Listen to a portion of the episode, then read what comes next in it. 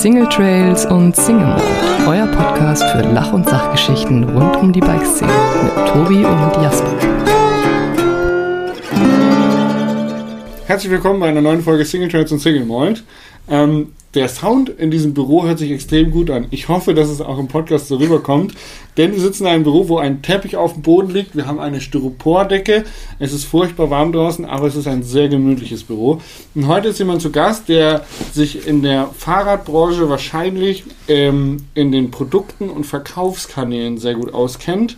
Ähm, der aber auch ein Urgestein der Mountainbike-Branche ist, weil das, was er tut, bereits seit, also zumindest den, die Firma gibt schon seit über 20 Jahren, richtig? Das ist richtig, Jasper, ja. Genau. Ähm, Hartel, dir gehört Cosmic Sports. Herzlich willkommen bei Single Trace und Single Mold. Jasper, äh, freut mich, dass du hier bist. Ähm, der Besuch wurde mir ja schon angekündigt und ähm, äh, umso mehr freue ich mich, dass wir es heute jetzt schaffen, ein ähm, bisschen über Cosmic zu reden. Natürlich auch über dich. Ja, ja. gerne. Ich lasse halt so einfließen, was mir, was mir einfällt. Okay. Ähm, mit jedem, dem ich drüber gesprochen habe, ähm, Podcast-Partner, bist du, glaube ich, einer der häufigsten Partner gefallen, den man mal interviewen sollte, der lustige Geschichten auf Lager hat. Ich habe die alle bezahlt. das, das dachte ich mir. Ähm, aber ähm, umso mehr freue ich mich, dass wir heute zusammensitzen. Mhm. Und wenn dich jemand von außen beschrieben hat, dann äh, immer als jemand, der total entspannt und locker ist und eigentlich immer eine kurze Hose trägt. Ja, ist richtig. Ich bin auch heute entspannt freudig gespannt. Ja. ähm, und kurze Hosen trage ich ähm, fast das ganze Jahr. Schon, ne? Ja. Auch im Winter. Gerne auch im Winter. Der, ja. der Mitch äh, ist ja ein guter Freund von mhm. dir, von ja. der Michael Schlecht von Escolib, und der trägt auch immer kurze Hosen. Ja, das, das scheint äh, eine Gemeinsamkeit zu sein. Anscheinend, ja. ähm, ja, stell dich doch einfach kurz vor, wer du bist, was du machst, was Cosmic Sports ist, wissen vielleicht auch einige gar nicht. Mhm. Und ähm, dann stelle ich die nächste Frage. Okay. Also mein Name ist äh, Gerhard Schwarz, so heiße ich bürgerlich. Ähm, die meisten kennen mich nur unter dem Namen Hartl, den ich vor 30 Jahren bekommen habe von meinem damaligen Chef. Und der klebt wie Kaugummi an mir und ist auch in Ordnung, muss ich ganz ehrlich sagen. Und ich ähm, habe zusammen mit einem Teil vom Team, die ähm, also hier bei uns arbeiten, vor 22 Jahren Cosmic gegründet, im Dezember 97. Und du hast eingangs erwähnt. Ähm, kurz, kurz, da war ich sechs übrigens. Ah. Zumindest gab es dich schon. Weißt du? ist ja immerhin was. Ähm, du hast eingangs erwähnt, mir würde die Firma gehören. Das ist in der Tat nicht so. Ich ah, okay. bin der Gründer und der Geschäftsführer. Ja. Gehören tut die Firma der Susanne Arndt. Ähm, die ist hundertprozentige Gesellschafterin. Ja. Hat null Ahnung vom Radlfahren, ja. ähm, hatte aber großes Interesse und ähm, wahrscheinlich auch ein großes Herz, ja. ähm, mit uns ähm, dieses Abenteuer zu starten. Und ich denke, wir haben es ihr auch zurückbezahlt. Also cool. das passt schon so. Also in, in, äh, klassisch Investor oder wie muss man das vorstellen? Ja, Investor äh, trifft es nicht ganz, ähm, weil Investor, also ich würde als Investor immer gucken, okay, gewinnerzielende Absicht, ähm, das hat sie natürlich auch. Aber sie ist jetzt nicht so, dass sie mich wöchentlich nach Zahlen fragt. Ähm, das hat sie noch nie gemacht. Ähm, das ist tatsächlich, ähm, die hatte da Lust drauf. Und, cool. Ähm, mein oder unser persönlicher Sechser im Lotto, muss man ganz ehrlich ja, sagen, ich sofort. findet man ja. wahrscheinlich so nicht wieder. Ja, wenn es dann nicht nur erfolgsgetrieben ist, sondern auch leidenschaftsgetrieben, ja. dann äh, kommt eigentlich immer das Beste bei rum, kann man so sagen. Das, das stimmt und ähm, ich muss auch ehrlich sagen, wenn du, du kennst ja einige auch von unserem Team, das sind viele jetzt nicht nur im, im Vertrieb, sondern auch ähm, im Warehousing und in anderen Abteilungen, die das Thema Radfahren echt leben, ja. ja. Und jetzt nicht unbedingt Gravity und hast du nicht gesehen, ja, sondern die Fahrrad, fahren mit dem ja. Fahrrad zur Arbeit ähm, aus verschiedensten Gründen und ähm, das merkst du natürlich dann auch von außen, wenn du jetzt mit Cosmic zu tun hast, als Kunde, als Endverbraucher, auf Festivals, auf Messen, ähm, dass das nicht irgendwie so aufgesetzt ist, sondern das ist authentisch. Das ist cool. Genau. Ähm, Cosmic, vielleicht wissen es einige nicht, aber ihr habt sehr, sehr viele Marken, die ihr mhm. vertreibt. Äh, die Marken, für die ich euch vertrete, sind E13, Crank Brothers, Troy Lee, Petros und Knock. Ja. Knock, Knock. Knock, Knock. Knock, Knock. Knock, Knock. Ähm, ihr habt aber noch viele, viele mehr Marken. Ähm, ja. Wie viel insgesamt? Nur mal so eine grobe Summe. Es dürften so um die 40 sein. 40 Marken, ja. die ihr vertreibt ja. als Distributeur ja. sozusagen. Ja. Ähm, wie, ich sag mal so, das ist jetzt, du bist in der Radbranche, du hast diese Firma ins Leben gerufen und äh, jetzt musst du dich natürlich damit auseinandersetzen, welche Marken könnten auf dem deutschen, europäischen Markt äh, irgendwie durch die Decke gehen. Nehmen wir die ins Programm oder nicht? Können wir die vertreiben? Gibt es da Möglichkeiten? Ähm, dazu braucht man ja eine Leidenschaft fürs Fahrradfahren und auch eine Ahnung fürs Fahrradfahren. Aber wie bist du damals zum Radfahren gekommen? Weil als mhm. ich sechs war, war Mountainbike-Sport ja noch in den Anfangsschuhen. Also Mountainbike gibt es ja auch noch gar nicht so lange, muss man dazu ja. sagen. Ähm, und es ist nun wirklich so interessant, wie du überhaupt das Thema Mountainbiken für dich entdeckt hast. Das ist äh, eine spannende Frage und ähm, ich habe mich natürlich ein bisschen auch auf das Gespräch mit dir auf dem Podcast vorbereitet. Ähm, die, ich bin ja etwas älter, ich bin Baujahr 66 und ähm, das war Mitte der 80er, als wir eigentlich alle motorisiert im Gelände unterwegs waren. Also das äh, war damals so, du hast mit 15 dann erst das Mofa bekommen. Fahrradfahren war da extrem uncool. Ja. Also das, da war's der Alles, was einen Motor hatte und laut war, war geil. Absolut. Und das Mofa ging ja auch nur 25, aber das war schon der erste Schritt in die, ähm, in die Freiheit. Und dann mit 16, das hieß damals 1B, da hat man dann eine 80er bekommen. Ich hatte Yamaha DD80 LC, das war, das sah aus wie ein, wie ein Motorrad. Die gab es auch als 125er mit ordentlich Federweg. Das war dann der nächste Schritt und dann mit 18 Autoführerschein, Motorradführerschein. Ähm, und dann war, ich glaube, es war 85, ja 85, kam irgendeiner aus diesem Dunstkreis auf die Idee, man könnte doch ähm, die alten Herrenfahrräder irgendwie, die man in der Garage hat. Und ich spiele jetzt nicht auf Gary Fischer ja, an ja. Und, und, dieses Repack-Rennen und so. Wir, wurden, wir wussten ja gar nicht, dass es das gibt, weil ja. es gab ja auch noch keine, kein Internet, keine Magazine. Aber irgendjemand hat zur Beule rausgekramt und das hat dann Spaß gemacht und wir haben alle unsere alten Gurken da umgebaut, Schutzblech runter. Viel mehr war es nicht, weil es gab auch keine speziellen Reifen dafür. Und sind dann anstatt mit dem Motorrad mit den, mit den Rädern im Wald rumgefahren. Was natürlich nicht unbedingt viel Spaß gemacht hat, weil die Bremsen waren überfordert, die Schaltung hat es eigentlich nicht hergegeben. Und dann war, ja, später 86, 87 sah ich tatsächlich das erste Mountainbike bei ja. Karstadt Sport. 87? 87, ja. Ähm, und das hieß Form follows Function irgendwie. Also das war eher Rohrkrepierer, ja, also die Marke hat es nie geschafft. Ähm, und wir haben dann damals drüber gelacht, weil das war, Mountainbike ist teuer, das ja. ist auch heute teuer und das war damals schon teuer und die hatten, glaube ich, 2500 Mark für das Ding aufgerufen und wir dann so, ja, pff, für lege ich 2000 Mark drauf, bekomme ich ja KDM oder ja. Maiko oder irgendwas ja. anderes. Und hat, war aber dann auch nochmal so eine Bewusstseinserweiterung und ich weiß noch, mein erstes richtiges Mountainbike, das war dann der Herkules, so hellblau Metallic mit Trommelbremsen, 15-Gang-Schaltung, also vorne dreifach, hinten fünf, mit so, ich weiß nicht, ob du das noch kennst, das, das, es gab damals keine indexierte Schaltung, sondern du musstest den Gang tatsächlich suchen. Also diese Schalthebel ja, hatten keine Raster. ähm, unten am Unterrohr, oder? Die Dinge, die man so die gedreht über, hat. Genau, ja. ja. Das war aber in dem Fall schon am Lenker. Das ja. war so ein einteiliger ähm, ja. Stahlvorbau-Lenker. Hat wahrscheinlich eineinhalb Kilo gewogen allein das Ding. das hat einen Widerstand und keine Feder. Man muss den so hindrehen, bis Exakt. der Gang stimmt. Und dann hat es halt grasselt und irgendwann war der nächste Gang drin. Und ähm, das war dann schon cool, muss ich sagen, weil du hattest A, die vernünftige Übersetzung und du hattest durch die Trommelbremsen eigentlich auch nicht so schlechte Bremsen, verglichen mit dem anderen Kram, den es gab. Okay. Und äh, dann hatten zwei meiner besten Kumpels damals, die Mama, die war bei der US-Armee, die ja. hat da Angelscheine und Jagdscheine ausgegeben an die, an die Amerikaner. Und bei denen daheim, da haben sich die Special Interest Magazine aus Amerika gestapelt. Ja. Ähm, also es war. Egal, egal um welchen Ski, Sport, aber es war alles in die Nische, da gibt es halt ein Magazin genau. für. Und, und, die Amis sind uns ja immer ein bisschen voraus ja, und ja. die hatten das äh, damals halt ähm, verfügbar und ein Magazin oder ein Heftchen hieß Mountainbike Action ja. aus Kalifornien. Und ähm, es gab ja noch keine Bike. Also es gab ja noch keine deutsche, äh, kein deutsches Special Interest Magazin, wo man sich jetzt hätte informieren können. Und in diesem Mountainbike Action, das war für mich wie, das war Pornstar. Also da ja. war ja alles drin, ja, diese ganzen coolen US-Marken. Aber äh, wenn ihr seid ja noch auf den auf den selbstgebauten Krücken rumgefahren, oder? Oder ja, hattet ihr euch ich hatte da ja schon meinen Herkules. Also ich hatte ich hatte ja schon ähm, dann abgegradet. Okay. Aber war dann für euch das Thema Motocross einfach irgendwie uninteressant oder was hat diesen Reiz am Mountainbike ausgemacht, was ein Motorrad nicht hatte? Also wenn du musst ja irgendwann musst du sagen, okay, Mountainbiken ist geil. Und heute ist ja der Trend eher, boah geil E-Bike, Ja. weil ich habe quasi einen Mountainbike Spaß ohne Anstrengung. Mhm.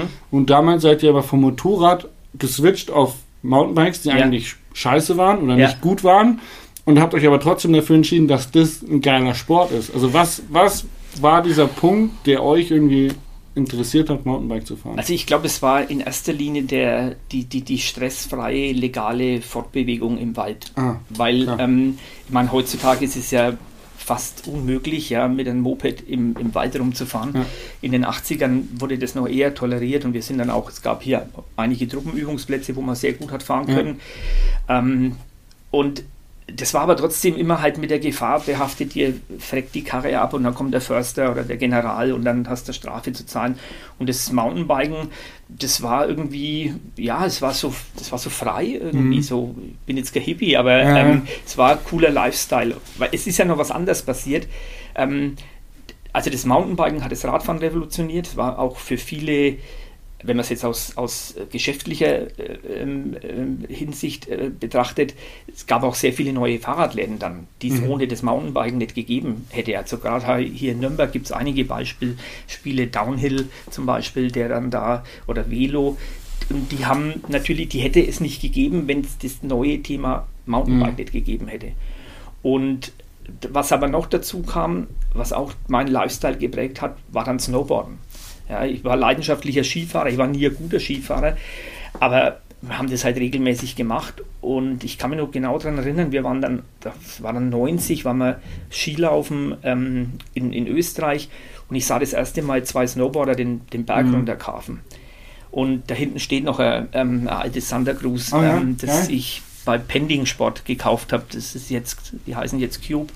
Und die hatten damals diese Bretter im Vertrieb. Ich weiß nicht, ob die das jemals importiert hatten oder ob das nur Einzelhändler war. Bringe ihn aber zusammen. Abgefahrenes Teil, ey. Ist sehr, sehr gut. Also, ähm, anyway, und diese beiden Sachen haben meine Generation echt geprägt. Also, dieses Mountainbiken, was ja auch, ähm, es gibt natürlich jetzt immer noch sehr gute ähm, Entwicklungssprünge beim Radfahren.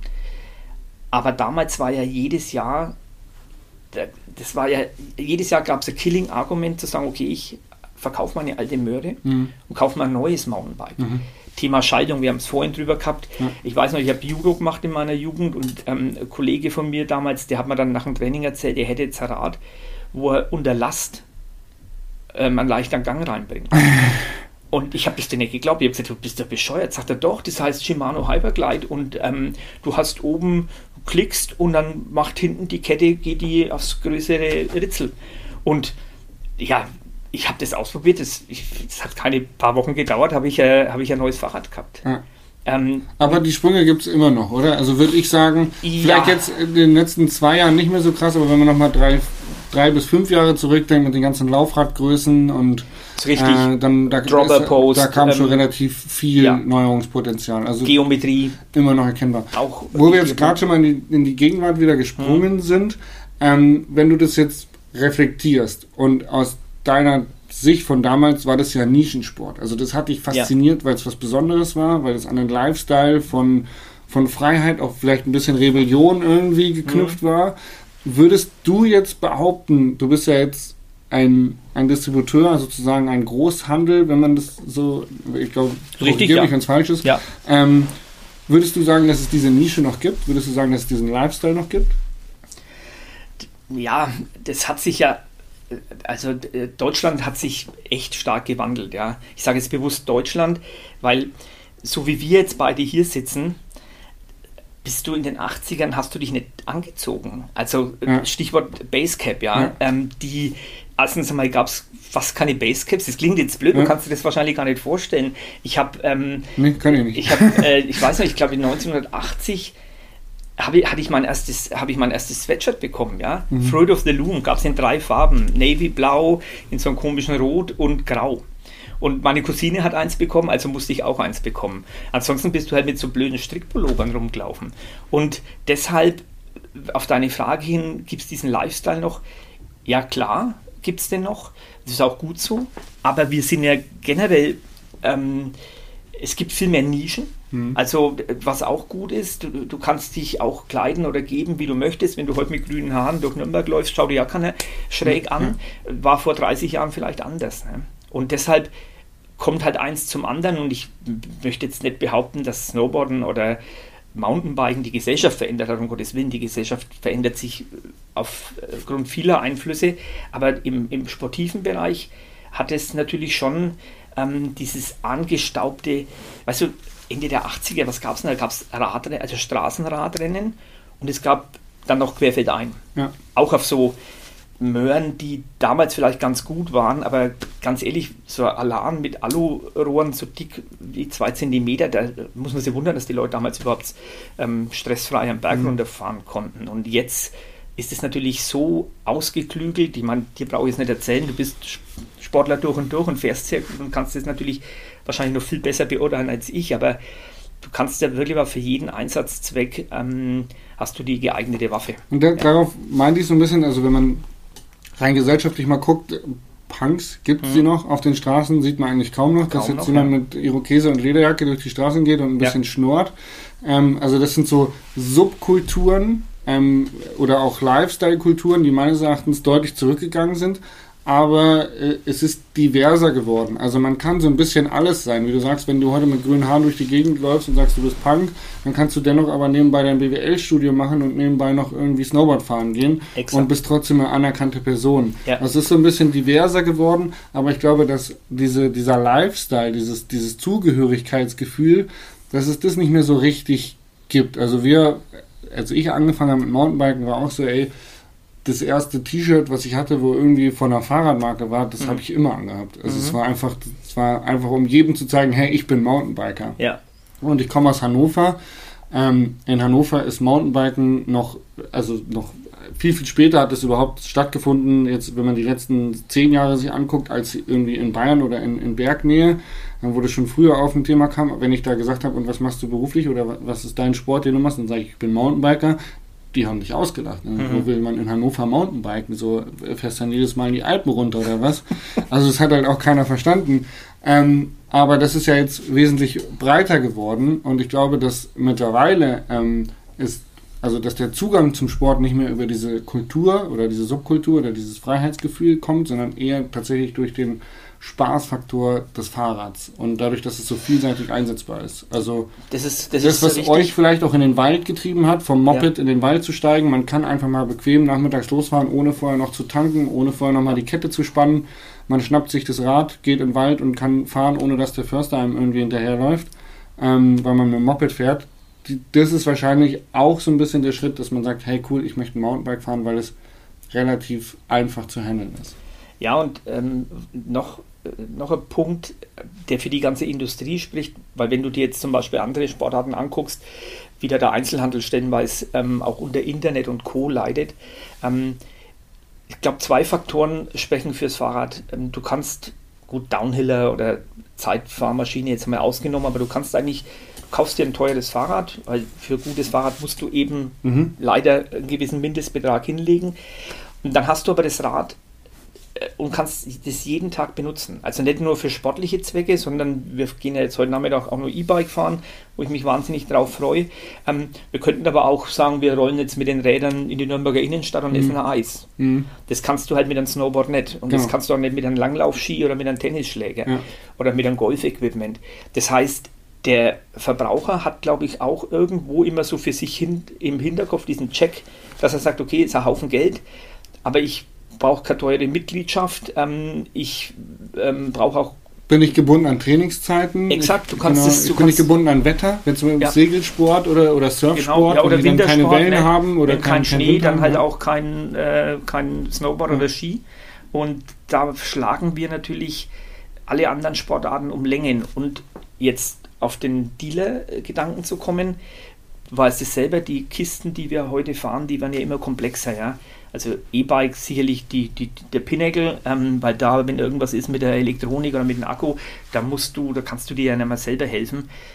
Auch der Händler hilft sich oft, Okay. wenn man selber so Bevor wir zu den Trends kommen Mhm. und den Produkten, die du auch so hast Ja. und was du so glaubst, wo es hingeht, ähm, kurz nochmal zu dir zurück. Ähm, du hattest dein Herkules, bist upgraded. Ja, Ähm, was hast du studiert? Was hast du gelernt? Äh, welche Ausbildung hast du gemacht? Und äh, wie kam es dann dazu, dass Cosmic ins Leben gerufen worden ist? okay, das ist, das ist auch interessant und das ist auch ähm, ähm, ein gutes Beispiel, dass es, du brauchst Glück im Leben oder Zufälle, ja, ergeben dann vielleicht deinen Lebensweg und mit Mitte 20 ist dir häufig nicht bewusst, dass genau diese Entscheidung oder genau der Freund oder die Freundin oder die Beziehung dein ganzes Leben prägt. Mhm. Also bei mir war es tatsächlich so. Ja. Ich bin gelernter Spediteur. Ich habe Ja. das auch mit Leidenschaft gemacht ähm, und wäre auch fast in dieser Branche hängen geblieben. Ich war dann in einem kleinen Verzollungsbüro in Nürnberg ähm, und das ist dann Anfang der 90er war das dann obsolet, weil die Grenzen sind gefallen. Du musst wissen, äh, Anfang der 90er war Portugal und Spanien noch nicht Mitglied der EU. Mhm. Auch die Ösis waren es dann erst 93, glaube ich. Und ähm, wir haben dann viel so Fruchtimporte gemacht für den Großmarkt in Nürnberg aus eben diesen südlichen Ländern, Spanien, Portugal. Und irgendwann gab es da keinen Grund mehr, da Verzollungen vorzunehmen. Und ich war dann aber schon natürlich voll knietief in dem Mountainbike-Thema drin. Und äh, zwei meiner damaligen Freunde sind jetzt immer noch gute Kumpels, ähm, die Adamski-Brüder, ähm, die haben bei äh, Delta Sports gearbeitet. Mhm.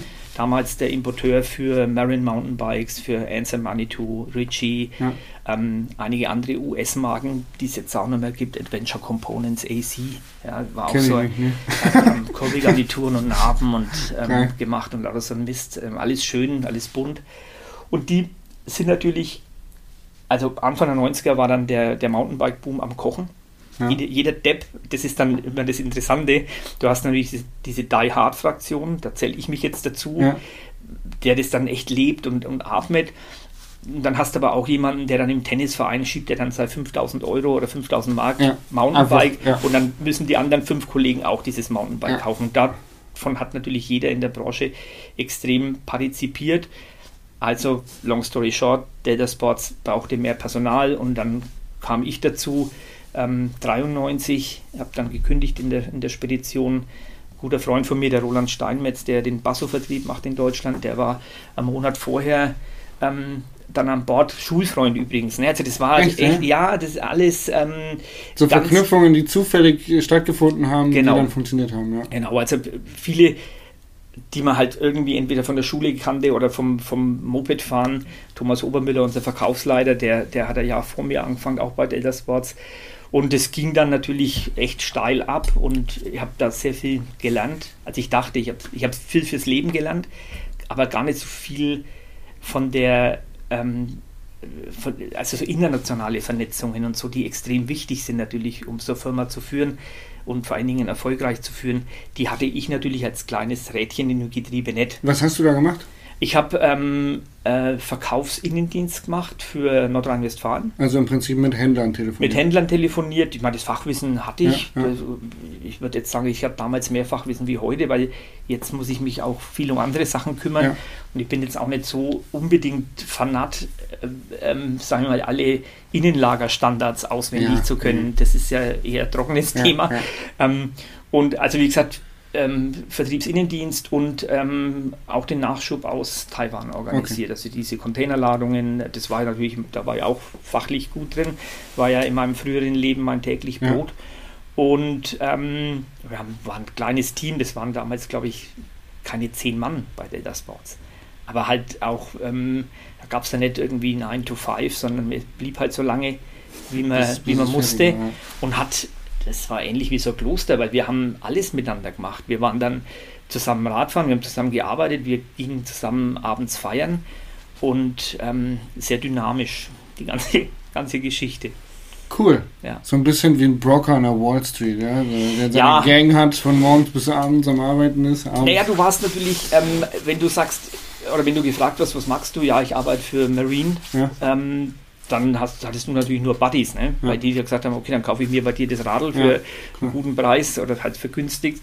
Und ähm, ja, das ging dann, ich bin 93 eingestiegen und 97 ging Delta dann leider in die Insolvenz. Das hätte nie sein müssen. Es war zwar die erste Delle in, diesen, in, diesen, in dieser Mountainbike-Branche, weil dann auch viele wahrscheinlich festgestellt haben, ich habe jetzt zwar Mountainbike, aber ich hätte lieber ein Trekkingrad mhm. oder, oder lieber Rennrad, weil ich, es rollt zu schwer. Es rollt zu schwer und ich sitze so komisch drauf oder irgendwas. Also das war so die erste Ernüchterungsphase. Mhm. Und genau in der Zeit dann ein neues Unternehmen zu gründen, ist dann natürlich nicht so einfach. Hast du aber gemacht. Haben wir gemacht, ja. Haben wir also gemacht. das war dann im Prinzip eure Gang, oder? Also ja, ihr, ihr Teil der Gang. habt euch zusammengetan. Also die, die, die Adamski, der Band und Gerd Adamski waren dabei, der Roland Steinmetz nicht, der hat sich dann mit Basso selbstständig gemacht schon ein Jahr vorher, der wusste, also mir, du siehst sowas ja kommen. Also du, ähm, auch wenn du jetzt nicht permanent in die Bilanz reinblickst, du kriegst ja mit, dass da Reibung entstanden ist und die Stimmung war dann auch schlechter und dann haben einige sich umorientiert, aber so der Inner Circle, also wie gesagt, die beiden Brüder, der Klaus-Dieter Pöllmann, weiß nicht, ob du den kennst vom Namen her, ich glaube zehnfacher bayerischer Meister im Querfeld ein, der fuhr dann mit dem Beni, wir hatten ja damals ein gutes Rennteam von mhm. Marin. Wir hatten sowohl Cross Country als auch Downhill, den Benige, den der, ja. der, der fuhr für uns, aber auch, ähm, ähm, was jetzt Hardy Bölz, also einer von den Bölz-Brüdern fuhr für uns. Und ich habe jetzt vor kurzem ähm, so ein, so ein Vintage-Video, äh, muss man mal auf YouTube reinziehen, ähm, To the Swiss zum Beispiel. Ach, geil, ja. ähm, 1994, da lagst du dich tot. Weil da sind wir bei dem Thema Equipment. Ja. Und ähm, das weißt du vielleicht noch, diese Downhill-Fahrräder, die hatten damals weniger Federweg, wie wir jetzt ähm, hier von Cross-Country-Rad ja, durch die äh, 5 cm Elastomere, ja. Manitou, eine der ersten Federgabeln, oder? Ja, da gab es aber dann auch ein ähm, Extension-Kit, glaube ja. ich, für die Manitou EFC, die konntest du dann auf 80 mm traveln. aber auch nur Elastomere, gell? Das waren, nur das waren auch nur Elastomere. Es gab dann aber auch von ähm, irgendwelchen Zubehörfuzis, konntest du auf Spring umbauen. Und ich glaube auch dann mit einer hydraulischen Kartusche. Das ähm, Elastomere war nicht so unbedingt der war letzte der Schrei. Hit, nee, nee, war nicht der Hit. Einfach zu träge. Das war, ich weiß noch, eine witzige Anekdote, 93 das erste Bike-Festival am Gardasee. Kollegen und ich fuhren da runter, auch könnt ihr jetzt eine Stunde drüber erzählen, machen wir jetzt nicht. Auf jeden Fall was war die erste Erkenntnis? Wir brauchen ähm, Firm Ride Elastomere, weil die Jungs dann natürlich dreimal so runter, ja, ähm, und die kamen dann und die, die, hatten keinen Federweg mehr, weil sich die Elastomere bei der Wärme auch ähm, aufgelöst haben, die sind zerbröselt. Und dann hat die Nachhut, hat dann, äh, was weiß ich, einen Karton noch mit extra Elastomeren mitgebracht, weil wir haben nur Elastomere getauscht. Ach krass. Ach krass. Ja, äh, die Zeiten ändern sich. Heute tauscht man andere Dinge aus. Äh, Akkus. Ja. Kann sein. Wobei ich, ich muss sagen, ähm, ich kann ja jetzt eigentlich auch nur für das Portfolio sprechen, was wir hier vertreiben. Ähm, du hast immer wieder natürlich Ausfälle, ja, ähm, aber so richtig Schrott wird nicht mehr produziert. Mhm. Also zumindest nicht in dem ähm, Geläuf, wo wir unterwegs sind. Also wird sehr viel getestet ähm, und es wird schon versucht. Es gibt wirklich, ähm, es ist ja auch, wenn jemand fragt, hey, welches Rad empfiehlst du? Im Prinzip, es gibt keine wirklich schlechten Fahrräder mehr auf dem Markt. Also es ist wie beim Skifahren, weißt du, wenn du, du musst halt wissen, welcher Skifahrer bist du, willst ja. du mehr Off-Pist fahren oder mehr Piste und Gewicht und hast du nicht gesehen und dann ähm, verkauft dir der Händler, glaube ich, zu 99 Prozent genau den Ski, mit dem du dann auch happy bist. Definitiv. Und beim Radlfahren ist es ähnlich. Der Geo ist natürlich wichtig und jeder ist ein bisschen anders gewachsen. Also ja. brauchst du auch der Rad mit ein bisschen mehr Oberrohrlänge das ist, glaube ich, ein Thema, wo man auch tatsächlich lange drüber sprechen kann, äh, ja. was ein Fahrradhändler heutzutage alles machen muss oder wo er anfangen muss, wenn einer in den Laden kommt und sagt, ich würde gerne ein Mountainbike kaufen. Schwierige Frage. Weil äh, mit E-Bikes, Light E-Bikes, äh, Bio-Bikes, ja. wenn man so möchte, und dann da alle Kategorien von Down Country, Enduro, All Mountain, Trailbike. Das ist äh, sehr verwirrend, ja. Super Enduro, gibt es tatsächlich eine weite Branche. Äh, und wenn dann jemand anfängt, weiß man ja nicht, wenn, wenn er seinen ersten Bikepark-Besuch gemacht hat, mhm. will er dann vielleicht mehr in Richtung Trailfahren gehen, ja. wenn die Leute wirklich noch blutige Anfänger sind. Ähm, spannendes Thema tatsächlich. Mhm. Ich habe aber noch eine Frage und zwar Cosmic. Warum mhm. heißt Cosmic Cosmic? Also, ähm, das hat mich auch meine Marketing-Tante äh, gefragt. Ähm, weil sie da eine Story daraus machen wollte und ich habe ihr leider nicht antworten können, warum ich vor 22 Jahren den Namen Cosmic Sport so cool fand. Okay. Ähm, leider, da könnte man natürlich jetzt äh, irgendwas ausrollen, aber ich, ich fand den aber Namen cool, irgendwie, ja. ich fand ihn cool, finde ja. ihn immer noch cool, ja. Und ähm, ist natürlich jetzt auch ähm, äh, ein Begriff. Ja. Und äh, da kann ich dir, können wir später drüber sprechen, wie, wie, wie, wie schwierig das war, als Nobody, als Cosmic Sports, den jetzt fast jeder kennt, also in der Industrie zumindest, ähm, dann da versuchen, Marken zu bekommen, weil das ist ja unser Lebens. Da wollte ich jetzt drauf hinaus, du bist mhm. ein Amerika-Fan, das weiß ich ja. vom Mitch, du bist, äh, warst mit ihm vor zwei Jahren in Amerika. Ja, wir haben schon ein paar Mal äh, legendären Tag in Santa Cruz gehabt. Ja, ja. Ähm, jetzt hast du auch einige Marken aus Amerika, Crank Brothers mhm. äh, zum Beispiel. Ja, Troy Lee. Äh, Troy Lee. Kane Creek. Ähm, Kane Creek. Dann, ähm, was ist mit ähm, Crank Brothers haben wir? Äh, E13, die sind. E13 ist Taiwan auch. eigentlich, oder? Also ja, der, die haben. Der Joel wohnt jetzt oder lebt in Taiwan, aber. Der Joel ist ja mit einer Taiwanesin verheiratet Ja. oder liiert. Ähm, die haben. Die, sind, die haben weltweit ihre Niederlassungen und eine ist in, wenn mich nicht alles täuscht, Petaluma, also Okay, ja. Bay Area, Ja. ähm, Wine Country, Ja. schöne Gegend auch dort oben. Ganz anders wie Südkalifornien. Also es ist beides sehr schön. Also du fliegst gerne rüber und Ja. verknüpfst quasi Arbeit mit äh, Spaß.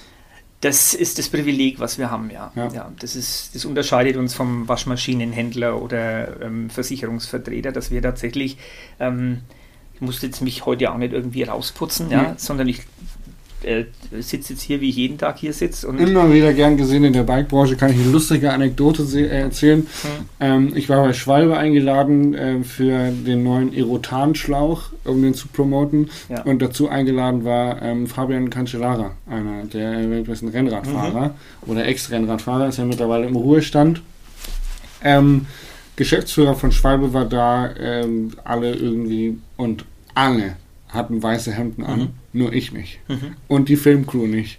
Das heißt, keiner hat erkannt, dass ich eigentlich da auch irgendwie der, der, der Promoter war oder derjenige, der das Produkt dann am Ende irgendwie bewerben soll.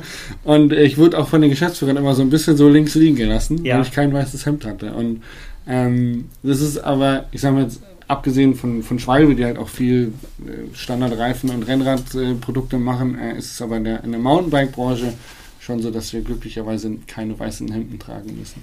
Das ist ähm, tatsächlich ein Vorteil, den ich auch als, ich habe es vorhin erwähnt, als, als Privileg empfinde, unter anderem, dass du halt tatsächlich so rumlaufen kannst, wie du, wie du willst.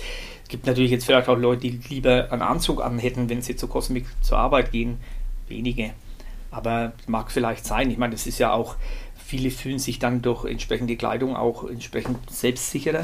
Der eine oder andere braucht vielleicht auch einen Anzug, damit er was darstellt. Das müssen wir hier nicht. Ausnahme ist allerdings, wenn du mit viel mit Japanern zu tun hast, ähm, da ist es dann auch in der Fahrradbranche Ja. schon besser, wenn du ähm, da ordentlich ähm, auftrittst. Aber das Hemd muss nicht weiß sein, oder? Kann Das Hemd sein. muss nicht unbedingt weiß sein. Man muss auch nicht unbedingt Schwalbe draufstehen. Kann auch Dickies draufstehen. genau, genau.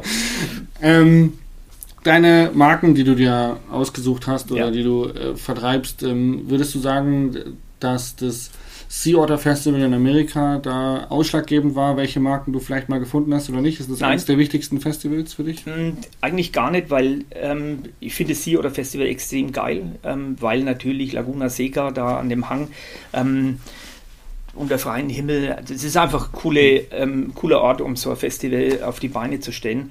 Aber man muss viel weiter zurück. Also das Sea Otter Festival, das besuchen wir ja erst seit, glaube ich, vier oder fünf Jahren, nachdem die Interbike in Las Vegas die Du Grätsche privat warst aber bestimmt schon früher mal da, Nein, nicht? noch nie. Noch Ah, nie. okay, krass, noch hätte nie. ich gedacht. Ich meine, so viel Zeit habe ich jetzt auch nicht, dass Ja. ich da dann nochmal ähm, rüber, weil das ist ja, Sea oder ist Frühjahr, Ja. Interbike, traditioneller Messetermin ist Ja. halt einmal im Herbst. Ja. Und ähm, wir haben viele, also die Weichen wurden eigentlich auf der auf der Eurobike natürlich auch und, ähm, und in Las Vegas gestellt, auf Okay. der, auf der Interbike. Und das muss ich dir jetzt kurz erzählen, weil das ist, das ist ähm, einfach, dass auch die Zuhörer das einmal ähm, mitbekommen. Wir haben also Delta, äh, wir haben Delta Sports verlassen, Transition Time irgendwie so drei Monate, bis halt der ganze Insolvenzkram dann abgeschlossen ist. Ich habe vorher dann die Firma verlassen und habe dann schon im Hintergrund mit dem Wissen, dass wir ja was Neues machen, dann ähm, die Fäden gezogen zusammen mit Bernd Adamski und natürlich auch mit, ähm, mit, mit Frau Arndt, weil es ging ja um Ja. ihr Geld. Und habe dann, ich hatte damals so eine kleine zweieinhalb Zimmerwohnung, Dachgeschoss in Fürth und habe, ich saß dann halt früh im Schlafanzug an, dem, an meinem Esstisch Ja. in der Küche und habe mit den Vögeln da ähm, äh, telefoniert oder habe Fax geschickt, E-Mail, wie gesagt, gab es noch nicht. Und Ähm, das ging dann eigentlich auch alles einigermaßen los. Wir haben dann in Nürnberg eine Halle gefunden, die ersten Räder kamen. Wir haben eine Marke damals nicht halten können. Ähm, das war schon ein schlechter Start, muss man sagen. Das war Manitou, Answer ja. Manitou. Die ja. hätten wir gern gehabt. Ähm, die, da gab es auch noch einen echten Nachrüstmarkt für Federgabeln. Das mhm. hat sich auch komplett geändert. Die konnten wir nicht davon überzeugen, dass wir gut sind. Ähm, und die gingen dann zum, ähm, zum, zum Centurion Renner. Das ist auch absolut okay. Also keine Hard Feelings.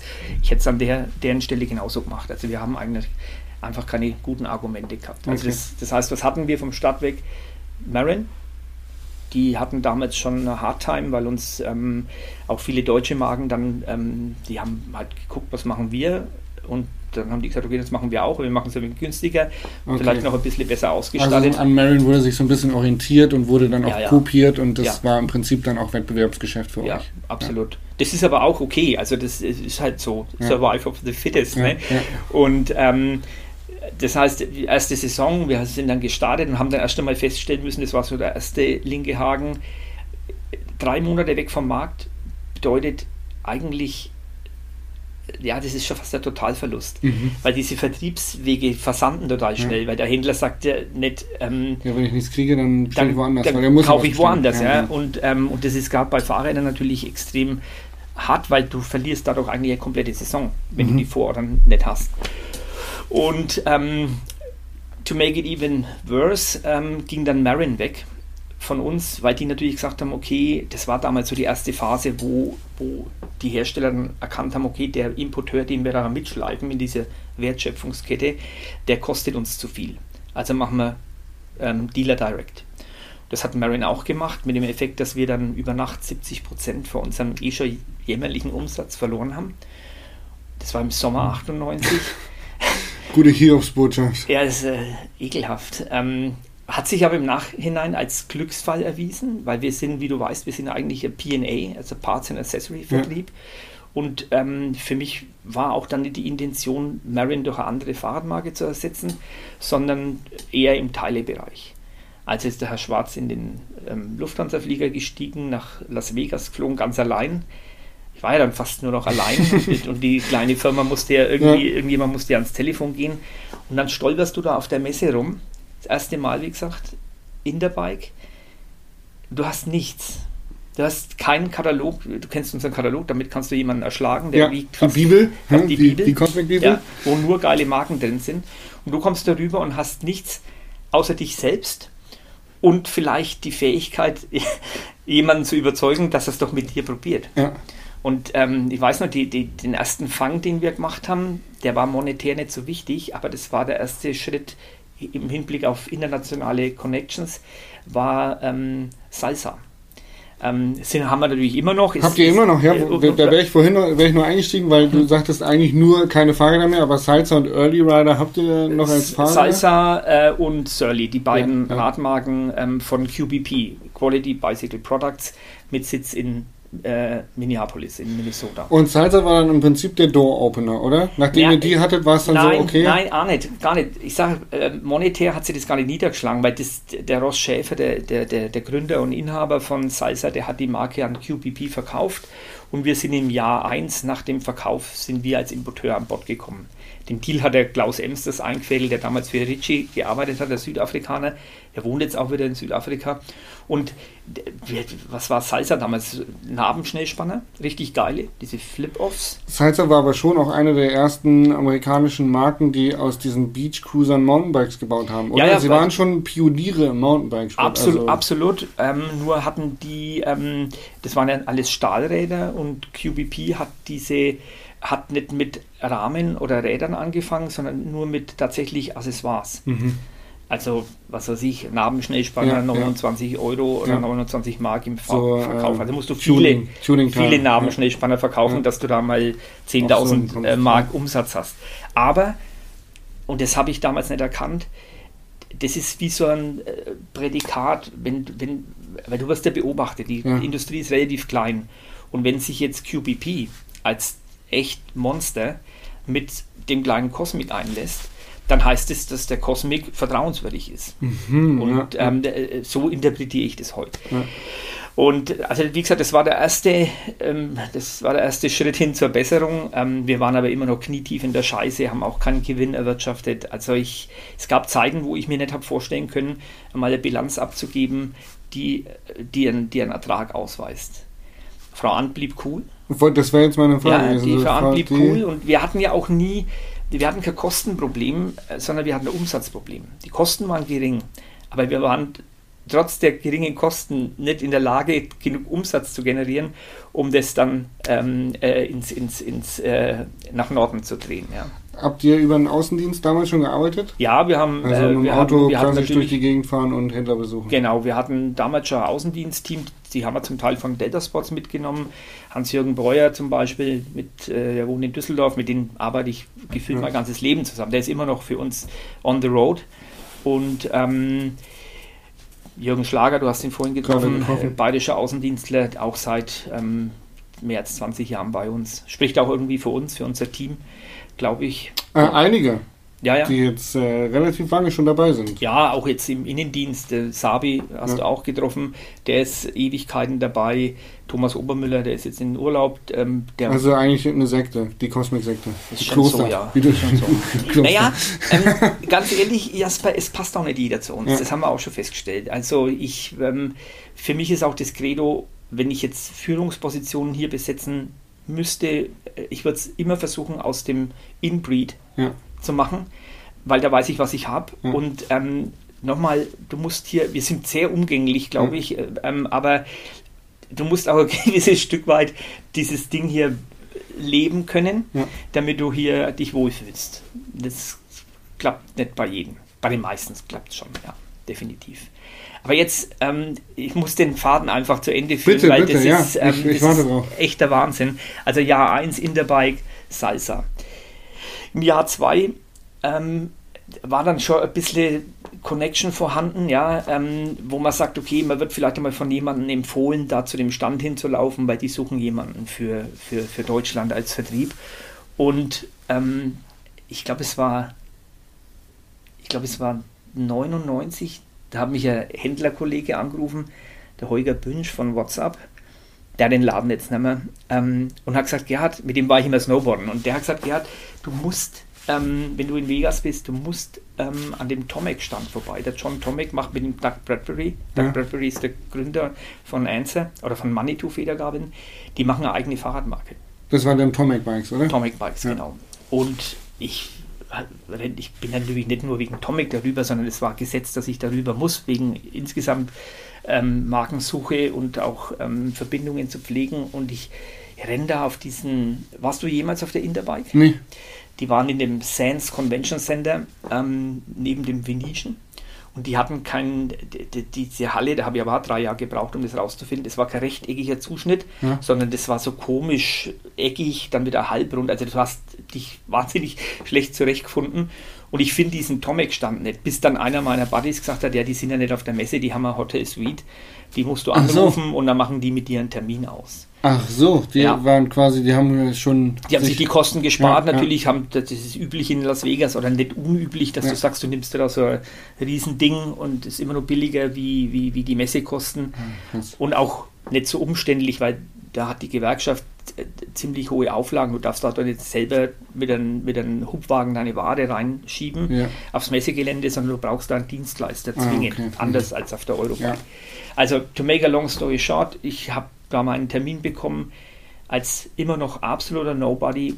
Und ähm, da meinten ja, ist cool, dass du da warst, schaut alles nicht schlecht aus, ähm, komm am nächsten Tag nochmal vorbei und wir teilen dir mit, ob wir es machen oder ob wir es Ach so, machen. das war dann Nägel mit Köpfen, das geht dann relativ schnell, oder was? Ja, das war, das ist dann so üblich, weil Time is Money und okay. die, die wollten natürlich auch irgendwie da einen Haken äh, dahinter setzen. Und war das dann direkt äh, gekoppelt oder wäre es gekoppelt gewesen an eine Order, bevor du Ja, genau, bist? das erzähle ich dir jetzt gleich. Ähm, also ich war dann am nächsten Morgen, habe mir gedacht, soll ich mir jetzt die Absage da, also soll ich mir die Mühe machen, die Absage von denen zu erfahren oder gehe einfach nicht mehr hin? Ja.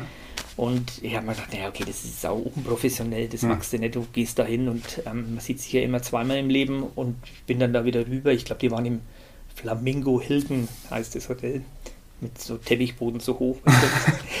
und, äh, und dann sagen die zu mir, ja, congrats Gerhard, ähm, du bist unser Vertrieb für Deutschland. Und ich wäre fast aus den Latschen gekippt. Ähm, und im Nachgang dann, ein paar Monate später, habe ich sie gefragt, warum habt ihr mir den Zuschlag gegeben? Weil ich bin mir sicher, da waren viele etablierte ähm, große Vertriebe dort.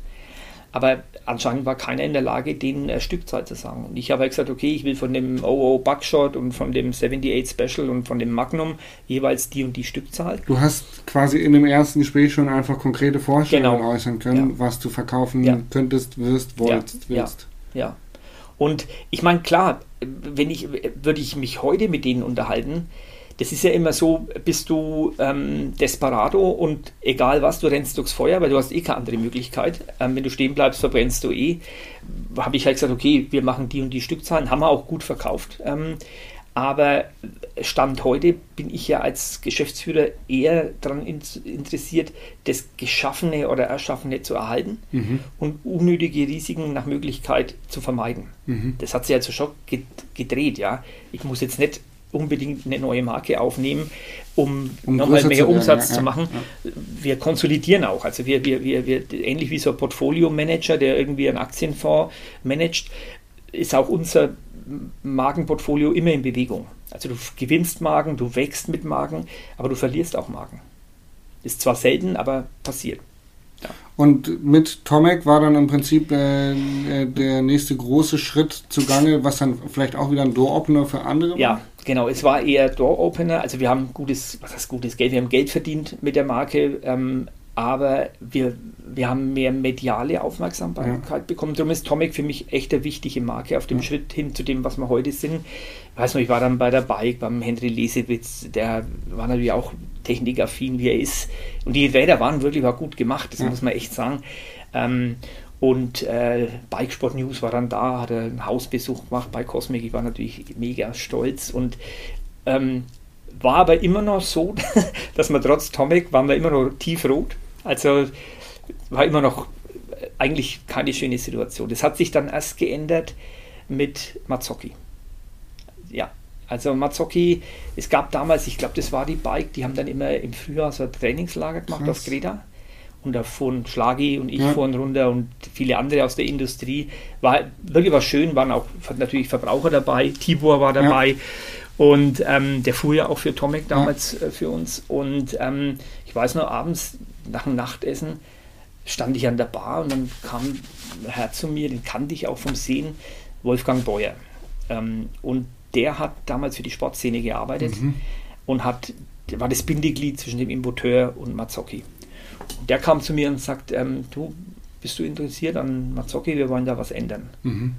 Und ich natürlich erst einmal ein bisschen gezittert, weil mir war klar, dass das schon, das ist jetzt echt big.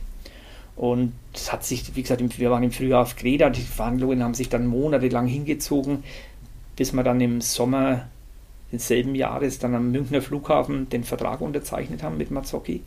Und im Herbst ging es dann los.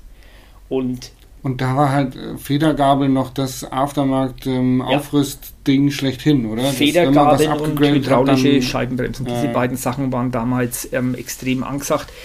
Warum? Weil du die Industrie entwickelt sich ja sehr schnell und die PMs, also die Product Manager, die sind, ähm, die sind ja schlau. Ja, Auf der anderen Seite hast du natürlich immer auch einen gewissen Kostendruck. Das Gesamtrad darf ja nicht irgendwie, es muss ja Eckpreislage abbilden. Und was passiert, äh, du hast halt vielleicht da häufig einen Kompromiss gemacht. Entweder du Ja. hast das ohne Federgabel ausgestattet, hat man damals tatsächlich noch gemacht, ja. oder du hast halt die falsche Gabel rein. Also Stichwort Dirt Jump war damals ja extrem angesagt.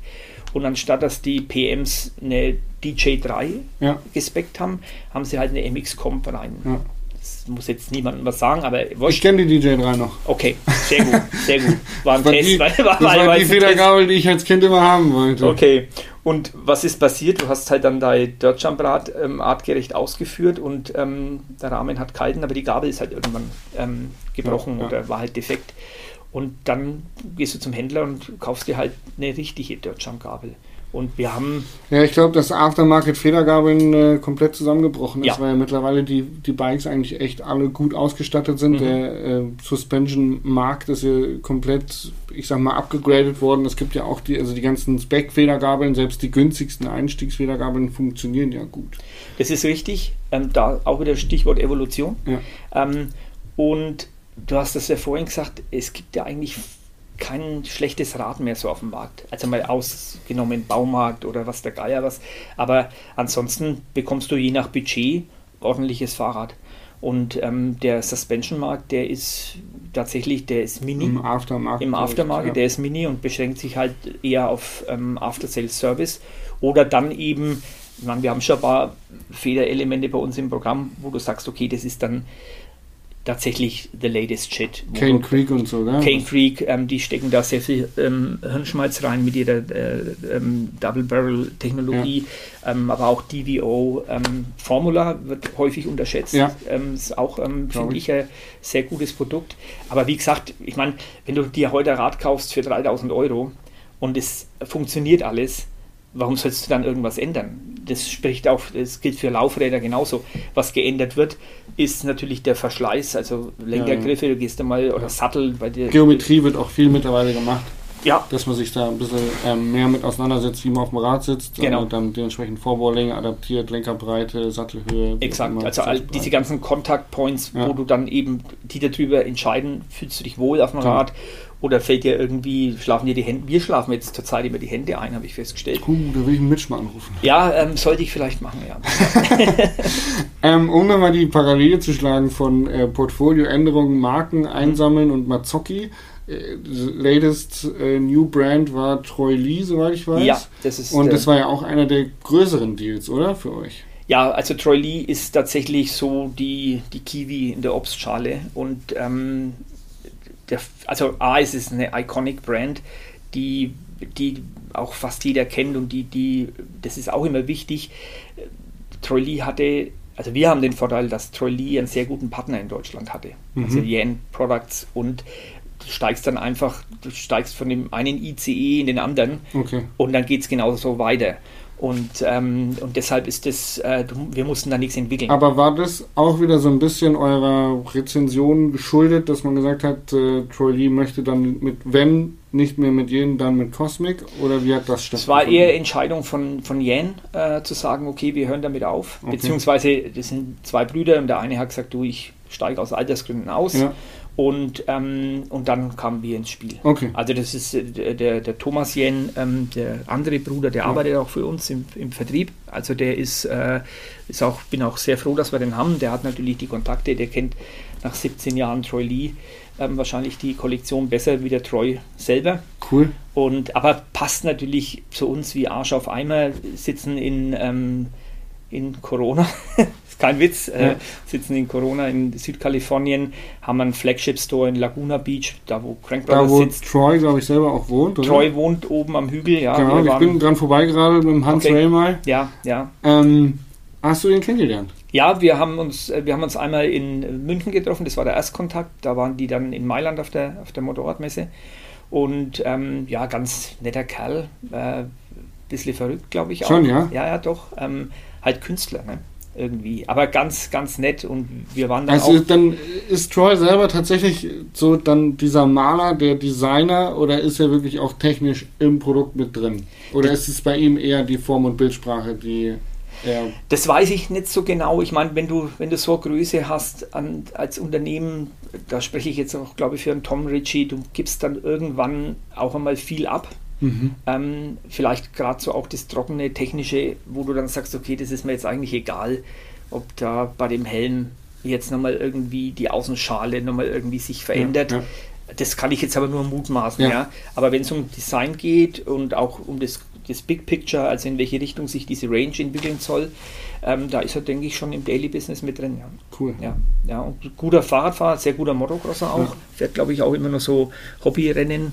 Und wir hatten die Ehre, Daniel und ich, letztes Jahr mit den, letztes Jahr, ja, kurz vor dem Corona-Ausbruch, waren wir noch mit drüben und waren Car Wreck, sagt ihr vielleicht was, wo dieses Auto, dieses Autowrack in der einen Kurve liegt, ähm, Nee. wenn du oben von Top of the World runterfährst.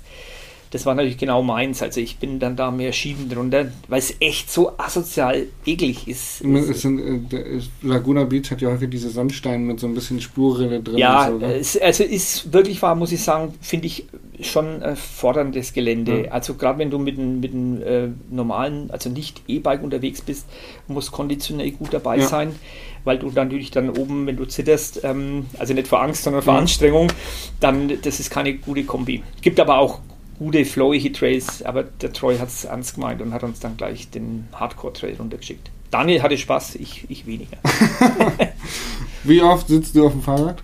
Ähm, eigentlich gar nicht so wenig, muss ich ganz ehrlich sagen. Ich versuche in der Woche so viermal zu fahren. Ähm, meine große Leidenschaft ist Gravel.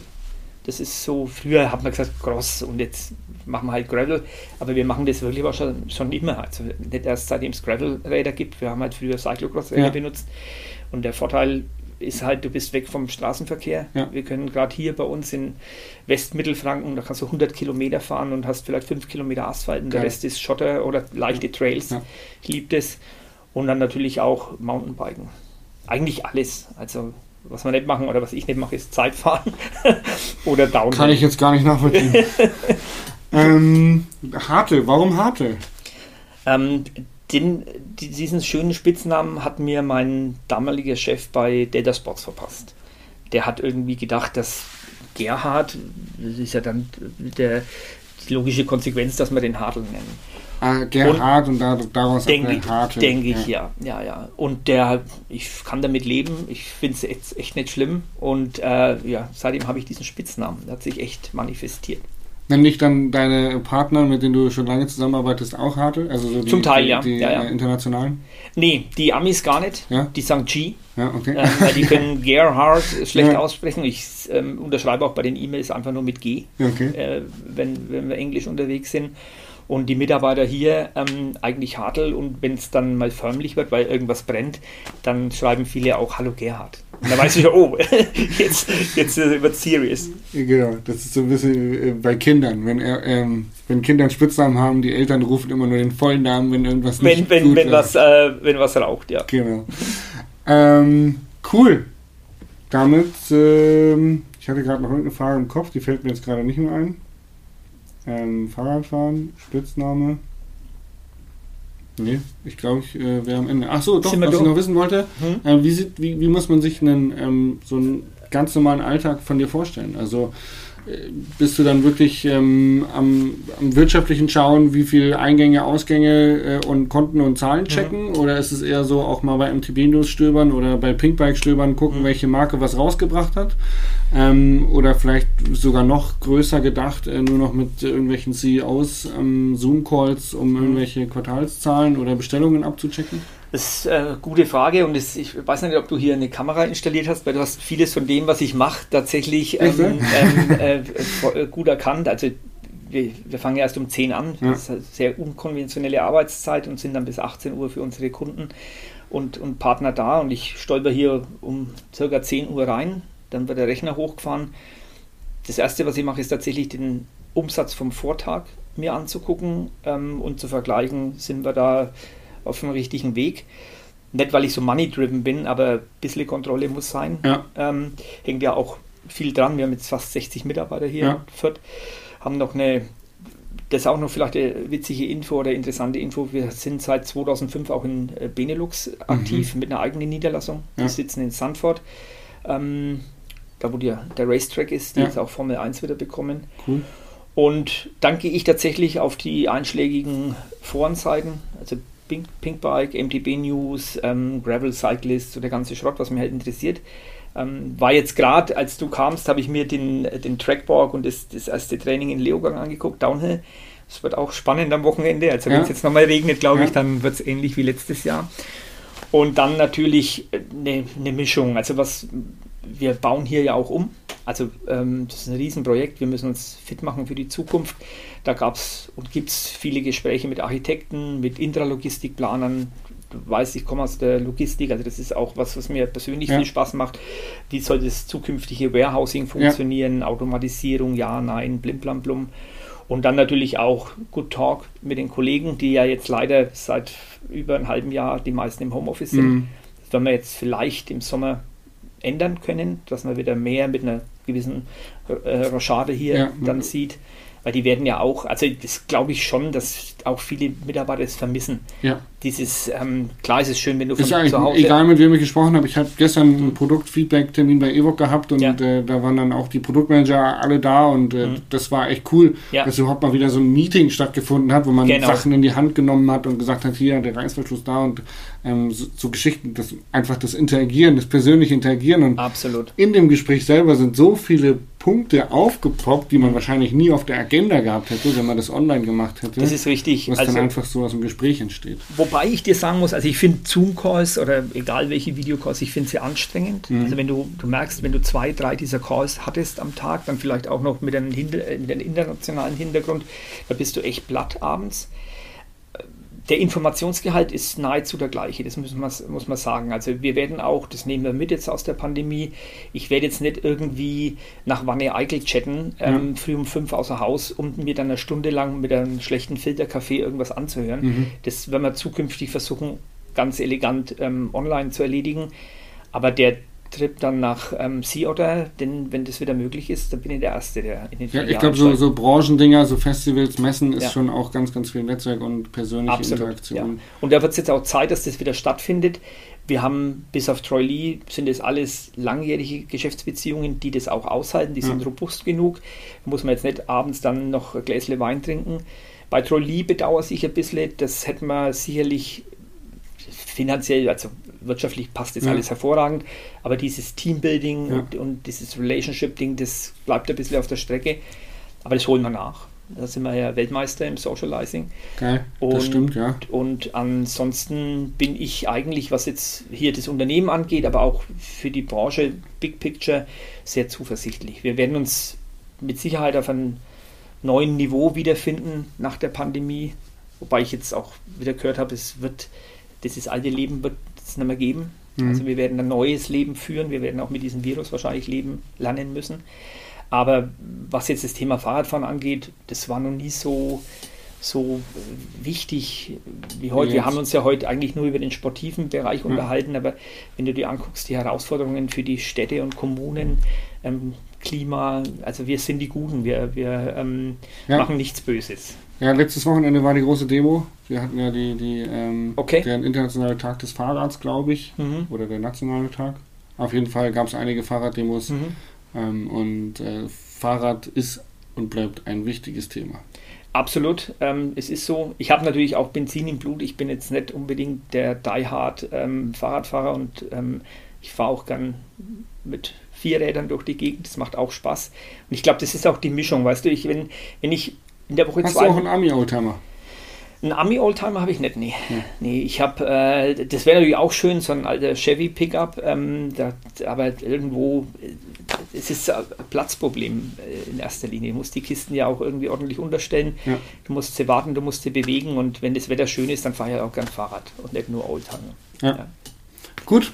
Gut. Schön. Gu- Guter Abschluss. Ich würde es so stehen lassen. Wir sind äh, bei einer Stunde tatsächlich. Äh, Du hast versprochen, eine Punktlandung zu machen, ne? Ja, Ja. Ich wollte eigentlich ein bisschen weniger, aber jetzt äh, Stunde ist okay. Vollprofi halt. Harte, vielen lieben Dank für dieses Gespräch. Ich Ja, fand es äh, sehr, sehr gemacht. angenehm. Hat Ja. äh, einen, einen schönen Blick für mich in die Vergangenheit, den ich Mhm. tatsächlich die ich noch nicht hatte. Ja, Ähm, von daher sehr, sehr spannend und ich hoffe, wir arbeiten weiterhin äh, noch viele, viele Jahre zusammen wie I mit euren so. Mitarbeitern. Ja, natürlich. Wir sind ja erst am Anfang. Ja, Ja. wir gehen heute noch eine Runde Radfahren. Wir gehen heute noch eine Runde Fa- Radfahren in, den, in, den, in meinen Home Trails, wo ich tatsächlich 85 mein altes Herkules da das erste Mal ausgeführt habe. Und ich hoffe, es wird dir gefallen. Also wir haben hier tatsächlich ein besonders schönes Stückchen. Gar nicht so, natürlich nicht alpin Ja. und auch nicht Mittelgebirge, aber voller Single Trails. Und ähm, Ich lasse mich überraschen. Ich stelle es mir ein bisschen vor wie im Deister. okay, ja, ich komme ja aus Hannover, das ist ja auch Ja. nicht so viel Berg. ja, gucken Also- wir mal, ob das hinkommt. Vielen lieben. Dank. Wir sind raus. Vielen Dank fürs Zuhören. Äh, bis zu zum nächsten Mal. Dankeschön.